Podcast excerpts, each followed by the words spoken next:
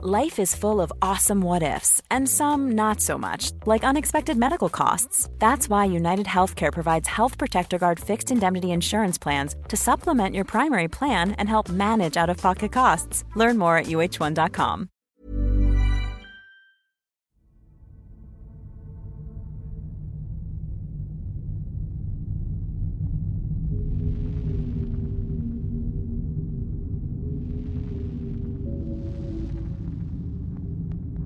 En 1975, un grupo de leñadores del pueblo de Snowflake, Arizona, regresaban a sus casas después de un largo día de trabajo, cuando fueron interceptados por una luz suspendida en el bosque.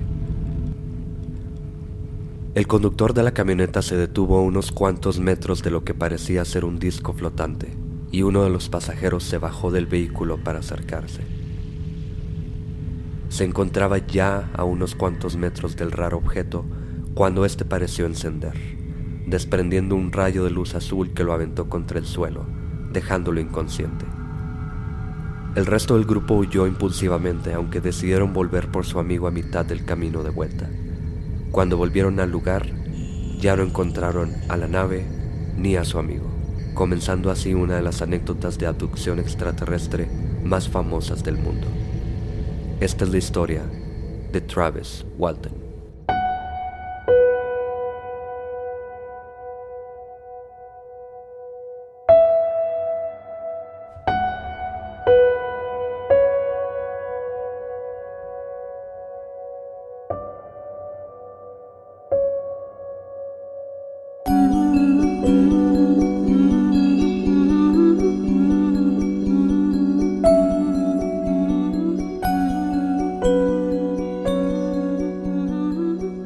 Gracias por acompañarnos en una nueva edición de Señales Podcast. Oscar, este episodio me emociona porque volvemos a hablar de aliens. Y este es un tema que me gusta mucho. Creo que a ti no te gusta tanto y entiendo por qué no es un, un tema muy, pues muy convincente. Sigue unos patrones ya muy de película, literalmente, porque este caso se hizo película muy buena por cierto, se llama Fire in the Sky, que por cierto la vimos, se la recomendamos. How would you like to look five years younger? In a clinical study, people that had volume added with Juvederm Voluma XC in the cheeks perceived themselves as looking five years younger at six months after treatment. Look younger, feel like you. Add volume for lift and contour in the cheeks with Juvederm Voluma XC. Reverse signs of aging by adding volume to smooth laugh lines with Juvederm Volure XC. For important safety information and to find a licensed specialist, visit juvederm.com. That's J U V E D E R M.com. Not for people with severe allergic reactions, allergies to lidocaine, or the proteins used in Juvederm. Common side effects include injection site redness, swelling, pain, tenderness, firmness, lumps, bumps, bruising, discoloration, or itching. There's a risk of unintentional injection into a blood vessel, which can cause vision abnormalities, blindness, stroke, temporary scabs, or scarring. Talk to a licensed specialist to find out if it's right for you. Pero es un tema que me gusta mucho porque es como muy real. Además de los asesinos, claro, pero es más real que un demonio o un fantasma, cosas así, ¿no? Sí, porque es más real, obviamente, que te abduzcan y se lleven a tus vacas y te metan cosas por orificios que los campos magnéticos y las maldiciones, ¿no? Pero, ¿tú crees que haya vida en otros planetas? Así. Sí, obviamente eh, es bastante obvio que hay vida en otros planetas. No podemos ser el único planeta en el universo que, que, que puede cosechar este, seres vivientes, ¿no? Ok, pero ¿crees que vengan? Eso ya es otro pedo, ¿no? Eso, eso ya lo más difícil, lo más difícil. O sea, el universo como, o sea, en cuanto a la mente humana se considera todavía infinito, ¿no? Obviamente debe tener un principio y un fin, pero nosotros lo, lo vemos como algo inmenso, ¿no? Es, es, es como quien dice la, la, la epítome de la, de la inmensidad, ¿no? Pero sí, yo sí he, sí, sí he pensado que existe en algún lugar alguna civilización diferente, colores, cosas que nosotros no podemos percibir por, por la forma en la que pues estamos compuestos, ¿no? Cosas fuera de seres que no son a base de carbón, o sea, Pero sí, sí, no descarto la idea de que haya vida y vida inteligente en otro planeta. Sí, ya sería un tema muy amplio, sería una discusión demasiado difícil y pues basada en, en la ignorancia, obviamente, porque no estamos seguros, pero sí estoy totalmente de acuerdo contigo. Pero ya que vengan, bueno, eso es lo que me interesa a mí realmente. Y esta historia es, es buena porque es de las primeras, como la de Betty y Barney Hill, de los que ya hablamos en nuestro primer episodio de Aliens. Ellos en 1961 fueron al parecer abducidos por una nave muy parecida a la que escribe Travis Walton y los amigos aparte de Travis Walton también porque esto es lo más importante de este tema, de este caso pues, que no es nada más una persona, no es nada más un matrimonio de dos personas que de pronto aparecieron en otro lugar unos minutos después de que perdieron el conocimiento. Tenemos a seis personas diferentes que cuentan exactamente lo mismo y al parecer tienen bastante credibilidad. Y ya para meternos un poco más a pues lo específico del caso, como decía en el intro, en 1975 va Travis con otros seis amigos de él o compañeros de trabajo que eran leñadores y van regresando a casa y es de noche y de pronto ven una luz detrás del bosque, detrás de los árboles. Se acercan a esta luz, se baja Travis, está como impresionado por este objeto que ven flotando en medio de los árboles y se quiere acercar a él, le da mucha curiosidad. De pronto este esta nave, digamos, como que prende, sale una luz azul, golpea a Travis y Travis sale volando. Cae aparentemente inconsciente o muerto y los amigos de él se van porque pues tienen miedo que les pase lo mismo, ¿no? Supongo. Ya a mitad del camino, unos, no sé, unos 3, 4 kilómetros después, se detienen. Unos de ellos deciden volver, otros de ellos deciden quedarse ahí mientras no, no quisieron acercarse. Y cuando vuelven ya no está Travis, ya no está la nave tampoco. Lo que sigue por los siguientes cinco días es básicamente el pueblo completo y después el mundo, porque esta historia se vuelve viral realmente en una época en la que era muy difícil que algo se volviera tan, tan conocido.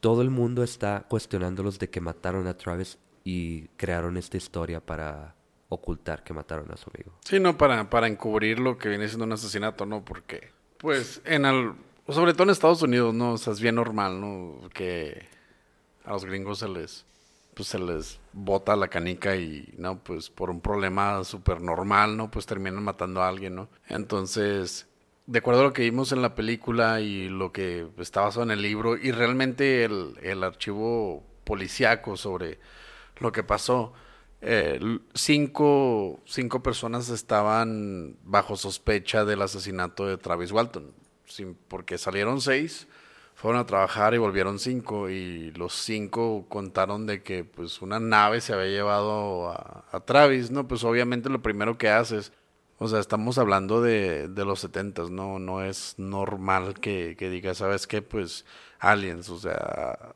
todavía no se hacía muy famoso lo del al área 51, los avistamientos de, de ovnis, etcétera. Y sobre todo, no había no había acceso a los medios como ahorita, ¿no? Que te metes a Facebook, te metes a, a Reddit, ¿no? A leer esas cosas o, o, lo ves en las noticias o hasta en el peso, ¿no? Así de que se lo llevaron, ¿no?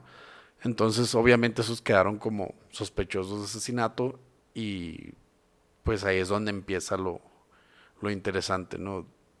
Sí, como dices, lo primero que piensan es lo mataron, porque obviamente no vas a pensar que realmente se los llevaron los alienígenas, ¿no? Y lo que hace el sheriff de este pueblo, lo que hacen las personas normales que querían que volviera esta persona, porque es un pueblo chico, todos se conocen y todos están como que pues a la búsqueda de, de qué pasa con esta persona. Es, hay una presión impresionante de parte de todo el público y a estas personas les empiezan a hacer eh, pruebas de detector de mentiras. Y todos ellos lo pasan. Ellos describen esta escena de la nave, de que de pronto ya no está el amigo, por cinco días. No se sabe nada de Travis Walton.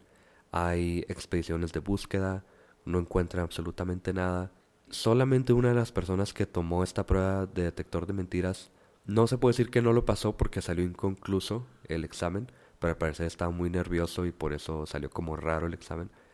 Pero nada más él como que no está tan seguro de contar lo que estaba contando, pero todos ellos tienen la misma historia.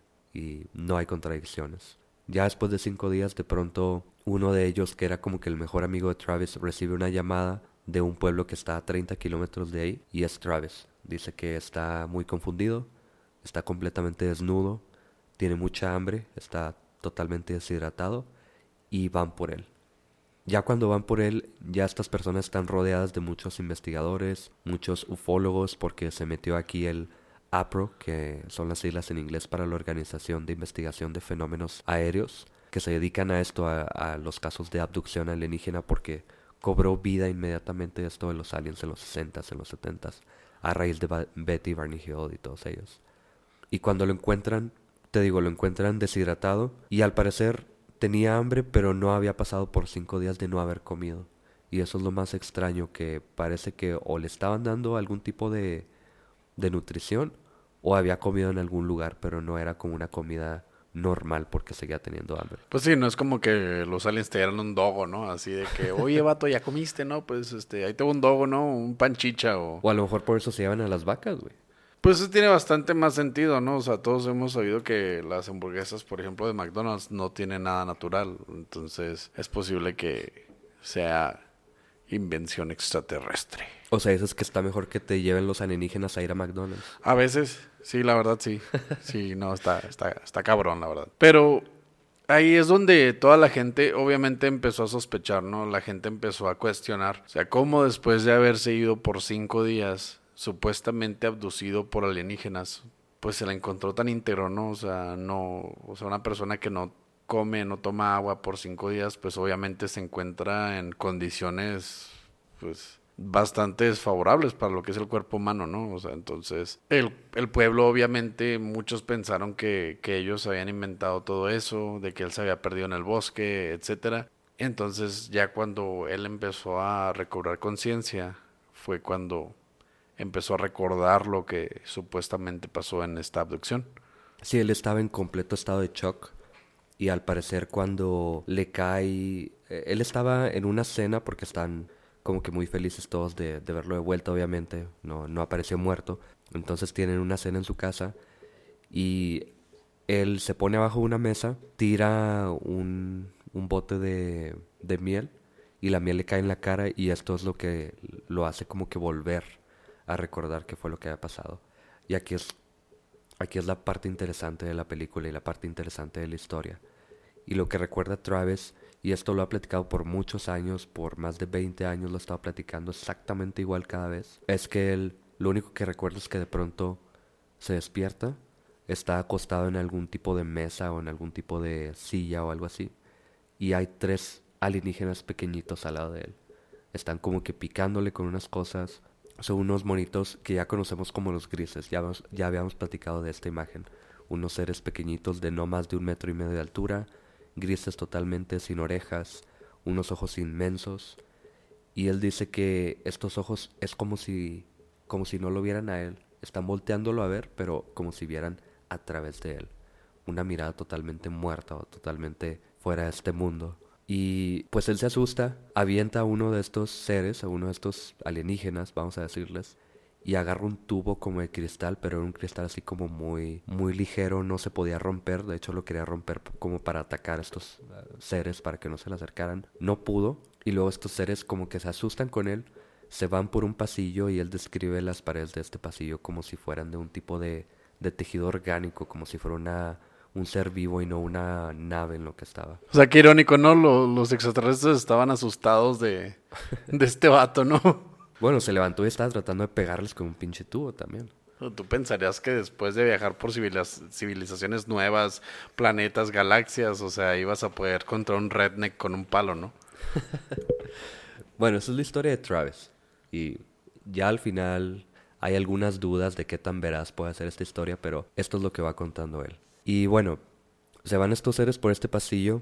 El pasillo tiene una división, los seres se van por la derecha él los va siguiendo, pero sigue por la izquierda y llega a un cuarto en el que hay una silla y esta silla tiene una palanca al lado derecho y tiene unos botones al lado izquierdo. Él jala la palanca pensando que se van a abrir unas puertas que estaban a un lado, pero lo que pasa es que el techo y las paredes de este cuarto se transforman en un como en un universo, como un mapa, eh, astrológico o algo así. Entonces él mueve más la palanca, se mueven las estrellas y él dice que la, la máquina completa o la nave completa se, se, siente como que se está moviendo. Entonces entra en pánico y empieza a picar los botones y es cuando entra un nórdico. Y esta es una de las cosas más graciosas que no es nada más un gris, que es una como una especie de alienígena, ahora también hay nórdicos, que es otra especie, entonces como que los mezcla de alguna forma. Y no sé si eso sea como más interesante o más más chafa, más tonto. Pues eh, eso lo hace un poco más, a mi, a mi forma de pensar, creíble en ese tiempo, pero ya después de, de haber conocido el caso de, de los Hill, pues pues sí suenan algunas, algunas, algunas campanas, ¿no? O sea, sí se mueven algunas, se prenden algunas banderitas rojas, ¿no? Que dicen, oye, esto ya lo habíamos escuchado 10 años antes de, de este incidente, ¿no? O sea, porque contó muchas cosas que, pues realmente coincidían con lo de los Hill. Eso nos hizo pensar en algún momento, oye, no, pues es por la consistencia de la historia pues pudo haber pasado, ¿no? nos hace pensar que le pasó a los sí, le pasó a este chavo que realmente no tenían relación alguna. Entonces ya te hace pensar, oye, o sea, le pasó lo mismo a muchos kilómetros de distancia. Entonces algo estaba pasando en esa área de, de Arizona, ¿no? Pues realmente, pues si te pones a atar cabos, o ya que dos personas, bueno, los, los Hill eran dos y este chavo era otro. Ya son tres personas contando la misma historia con kilómetros de distancia y mucho tiempo de distancia, 10 años de distancia, de hecho. Pues ya te pones a pensar, oye, está pasando esto. Sí, por eso es, interesante esa historia porque no se sale, no es tan diferente a Betty y Barney Hill, que fueron los primeros que describieron este tipo de experiencias. Sigue cierta línea, pero también tiene algo diferente y lo diferente son los nórdicos. Eh, no recuerdo si en el episodio pasado explicamos mucho acerca de esto, pero se supone que los grises son generalmente descritos como robóticos. Es como si un robot tuviera piel o tuviera un recubrimiento como biológico y luego hay un gris más alto, de todas maneras muy chaparrito, pero es como más alto que los demás y al parecer él es el único que sí está vivo y es como el líder o es como que el que controla estas máquinas. Pero aparte hay una teoría de que los nórdicos, que son básicamente personas así como de Alemania, o sea, súper altos, güeros, facciones muy, muy cuadradas, en muy buena forma también, se supone que ellos controlan a los grises y los grises son como los esclavos de los nórdicos, que son los que van por las personas, les hacen experimentos sexuales y todo este tipo, ¿no? Eso me recuerda un viaje a Tijuana, la verdad. Pero eso será para otro episodio de Señales Podcast. Bueno, y para no hacerla más larga, él está en este cuarto, empieza, te digo, a picar los botones, llega este nórdico con un casco, como así como astronauta, y Travis piensa que es una persona, y le empieza a hablar, le empieza a preguntar qué es lo que está pasando, si, le, si él está ahí para ayudarle. Este nórdico no reacciona en absoluto, simplemente agarra a Travis de un brazo, se lo lleva a otro cuarto, donde hay otros dos nórdicos, una mujer y un hombre, y la mujer agarra una como máscara de gas, se la pone en la nariz y Travis pierde el conocimiento. Y eso es todo lo que recuerda Travis. Lo siguiente que recuerda es que está caminando por una carretera y ve al alien, perdón, ve a la nave alienígena alejándose en el cielo. Eso nos recuerda a todos los que si alguna vez han estado en un quirófano, pues la máscara de oxígeno, ¿no? La que se usa para obviamente después de aplicar la anestesia, pues inducir el sueño, ¿no? Y dejarte inconsciente. Ese tipo de métodos no eran muy comunes en los 70 todavía, entonces también nos deja pensando. Para esta historia sí hay un desenlace bastante, bueno, que nos deja dudando. O sea, Pepe me, me platicó sobre, sobre la historia no conocida de, de Travis Walton y su familia y cómo esto podría llegar a ser pues más que una realidad, un producto de la histeria colectiva. Porque tú puedes empezar una idea y si llega a los oídos correctos es posible que pasen muchas cosas. Esto lo dices por lo que te platiqué que Travis estaba muy metido en lo de los aliens y de él y su familia, es decir, su mamá y su hermano junto con Travis se la pasaban viendo al cielo en las noches esperando ver, ver alienígenas el hermano que se llamaba Wayne, bueno, se llama, sigue vivo, eh, Wayne y Travis se la mantenían platicando que si alguna vez a uno de los dos les pasaba algo así, iban a pedirle a los alienígenas que fueran por el otro. O sea, querían que se los llevaran los alienígenas y querían vivirlo juntos además. No nada más yo quiero que me metan cosas por el trasero. También a mi hermano le gustan esos pedos. Vamos por él, se acopla bien chingón. O sea, ahí, ahí fue ya cuando, bueno, a mi parecer, como te dije, o sea, este tipo de temas, o sea, yo soy fanático de Alien, por ejemplo, H.R. Geiger es para mí una eminencia, ¿no? Alien, El Depredador, Prometheus, todo ese tipo de cosas para mí, pues, me, me fascinan. Pero ya ponerlo en, pues, en nuestra vida, ¿no? En la realidad, pues siempre realmente he dudado bastante. Entonces ya cuando escuché eso de que pues resulta que Travis siempre sí conocía las naves espaciales en su mente y él era muy fanático de lo que había pasado con, con Betty Hill y ¿cómo se llamaba el otro Betty Barney. Barney Hill. O sea, pues realmente él estaba bien consciente, él hasta era posible que toda la familia estudiara todo lo que pasó con ellos en caso de que los abducieran, tanto que llevó a, a que ellos pensaran que habían sido abducidos, o sea, podemos pensar de que este Travis están separándose del grupo orquestó algún tipo de pues de situación similar a lo que le pasó a Betty y Barney Hill. Lo que nos deja todavía un poco de duda y pues yo sí puedo decir que también me da un poco de duda es que los otros cinco no tenían una idea, o sea, no tenían una idea de lo que había pasado, se sometieron al, detector de mentiras y entonces quedó menos en uno, como mencionas estaba nervioso, pero aún así todos dijeron haber visto una nave, una luz que impactaba a Travis y todos sabemos que en los setentas nadie puede orquestar algo tan, tan grande, ¿no? O sea, una luz impresionante en el cielo. Bueno, en parte tienes razón. Eso es lo que me lo que me atrae de este caso, que sean cinco personas más las que cuentan lo que vieron y al parecer creen que realmente lo vieron. Pudo haber sido alguna otra cosa, bueno, tal vez. No necesariamente tiene que ser aliens, no necesariamente tiene que ser un disco volador o cosas así, pudo haber sido cualquier otra cosa, no sé. Pero sí es cierto que Travis estaba muy metido en esto, su familia estaba muy metido con lo de los aliens también. Y la pieza más importante es que en octubre de 1975 sale la película del caso de Betty Barney Hill. Un mes después, de hecho dos semanas después, es cuando le pasa esto a Travis. O sea, a él obviamente vio la película, probablemente estaba muy metido en que quería que le pasara esto pudo haber sido coincidencia que le pasara, pero también pudo haber sido sugestión de algún tipo. Y no sé si estas personas fueran capaces de creérsela tanto como para poder ayudarle a Travis en su historia rara o fue coincidencia nada más. No, o sea, y mencionando que la película salió un mes antes de lo que pasó, eh, o sea, es un pueblo pequeño, ¿no? Es un pueblo pequeño en Arizona, entonces todos fueron al cine a ver la película, todos eran campesinos, de hecho eran leñadores, no tenían mucho acceso a la educación, entonces todos pudieron en algún momento haber entrado en, en contacto con la película o haber escuchado de ella. Bueno, pero es 1975, o sea, no es tan, no es tan hace tanto, no es en los 40, no es en los 30.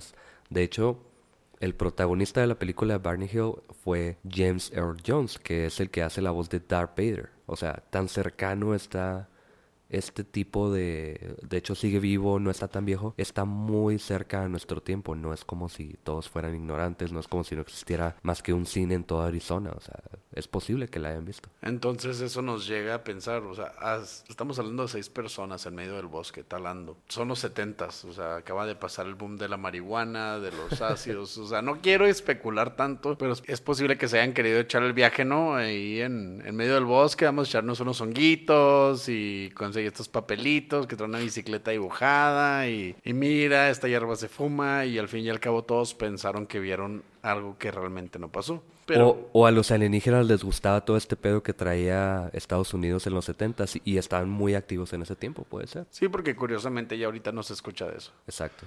Bueno, ya cada quien tiene una cámara en su celular, entonces es muy difícil que grabemos algo que no existe, pero también puede ser que se estén escondiendo. O son camarofóbicos, exacto. O sea, pasan los extraterrestres, ven un celular y el, el, el nos puede tomar una foto y esa madre me saca alergia, me saca granitos y son granitos espaciales, esos no salen con vitacilina, ¿no? O sea, es un pedo. Entonces, así como pudo haber sido algo verídico, como dijo Pepe yo, sigo sin creer en estas cosas por más historias que escucho de extraterrestres, de abducciones. Me maman las películas. Alien, Depredador, todas las he visto. La última estuvo horrible, ¿no? Pero las sigo.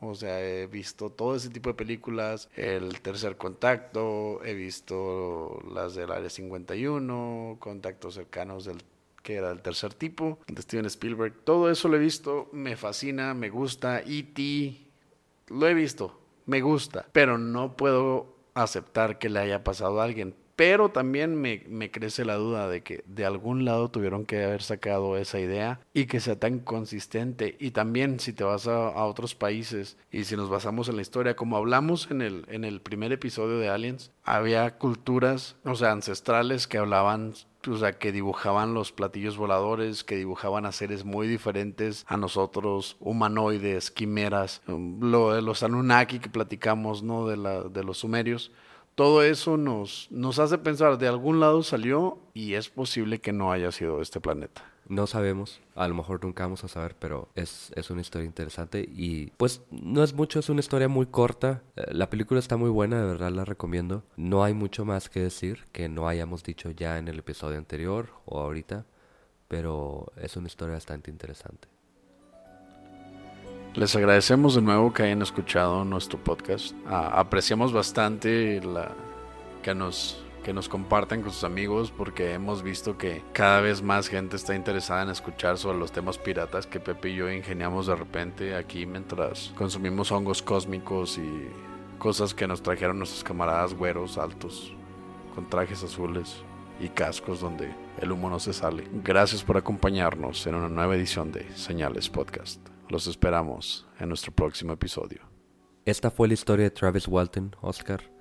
Es una historia lejana a nosotros, un tanto cerca, pero de Estados Unidos de todas formas. Pero tenemos en el siguiente episodio a una invitada que nos va a platicar su historia personal de abducción alienígena. Y no, no es broma. Espero que lo escuchen, se va a poner interesante la plática. Y los esperamos en el siguiente episodio.